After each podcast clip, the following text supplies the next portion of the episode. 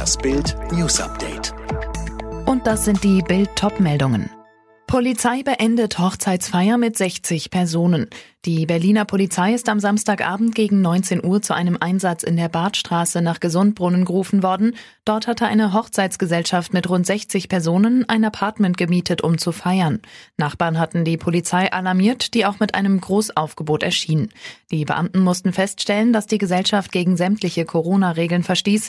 Kaum einer trug einen Mund-Nasenschutz, es gab keinen Mindestabstand. Von der Regel, dass man sich nur mit einer Person aus einem anderen Haushalt treffen darf, ganz zu schweigen. Für die Teilnehmer gab es Anzeigen. Mehr Infos dazu gibt's auf Bild.de. Die Hamburger Polizei fahndet nach einem flüchtigen Schwerverbrecher. Zum vierten Mal ist der Psychoräuber Karl Laubinger, der zu einer Großfamilie gehört und schon etliche Jahre hinter Gittern verbracht hat, aus der Sicherheitsverwahrung entkommen. Laubinger, der wegen bewaffneten Raubüberfalls in der Justizvollzugsanstalt Fuhlsbüttel einsaß, hatte seit Oktober 2019 rund 20 Mal begleiteten Freigang. Mitte vergangenen Jahres wurde gerichtlich angeordnet, dass er auch unbegleiteten Ausgang erhalten solle. Mehrere unbegleitete Ausgänge verliefen ohne Probleme, doch jetzt nutzte Laubinger einen solchen unbegleiteten Ausgang zur erneuten Flucht. Aktuell fahndet die Polizei nach dem Mann, bisher ohne Erfolg. Und jetzt weitere Bild News.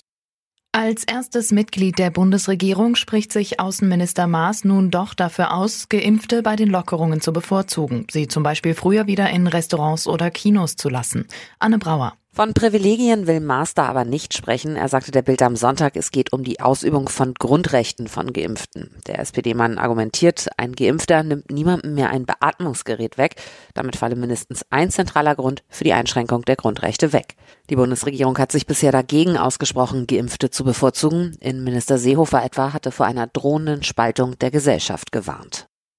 Österreich verlängert seinen Lockdown erstmal bis zum 7. Februar und ab sofort sollen die Menschen zwei statt einem Meter Sicherheitsabstand halten und in Läden, Bussen und Bahnen müssen FFP2-Masken getragen werden.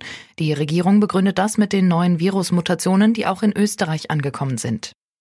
Auch wenn gerade über eine Lockdown-Verschärfung diskutiert wird, hofft die Tourismusbranche auf bessere Zeiten. Im vergangenen Jahr haben Reiseveranstalter und Reisebüros rund 28 Milliarden Euro weniger verdient als 2019. Mittlerweile verbessern sich die Buchungszahlen wieder.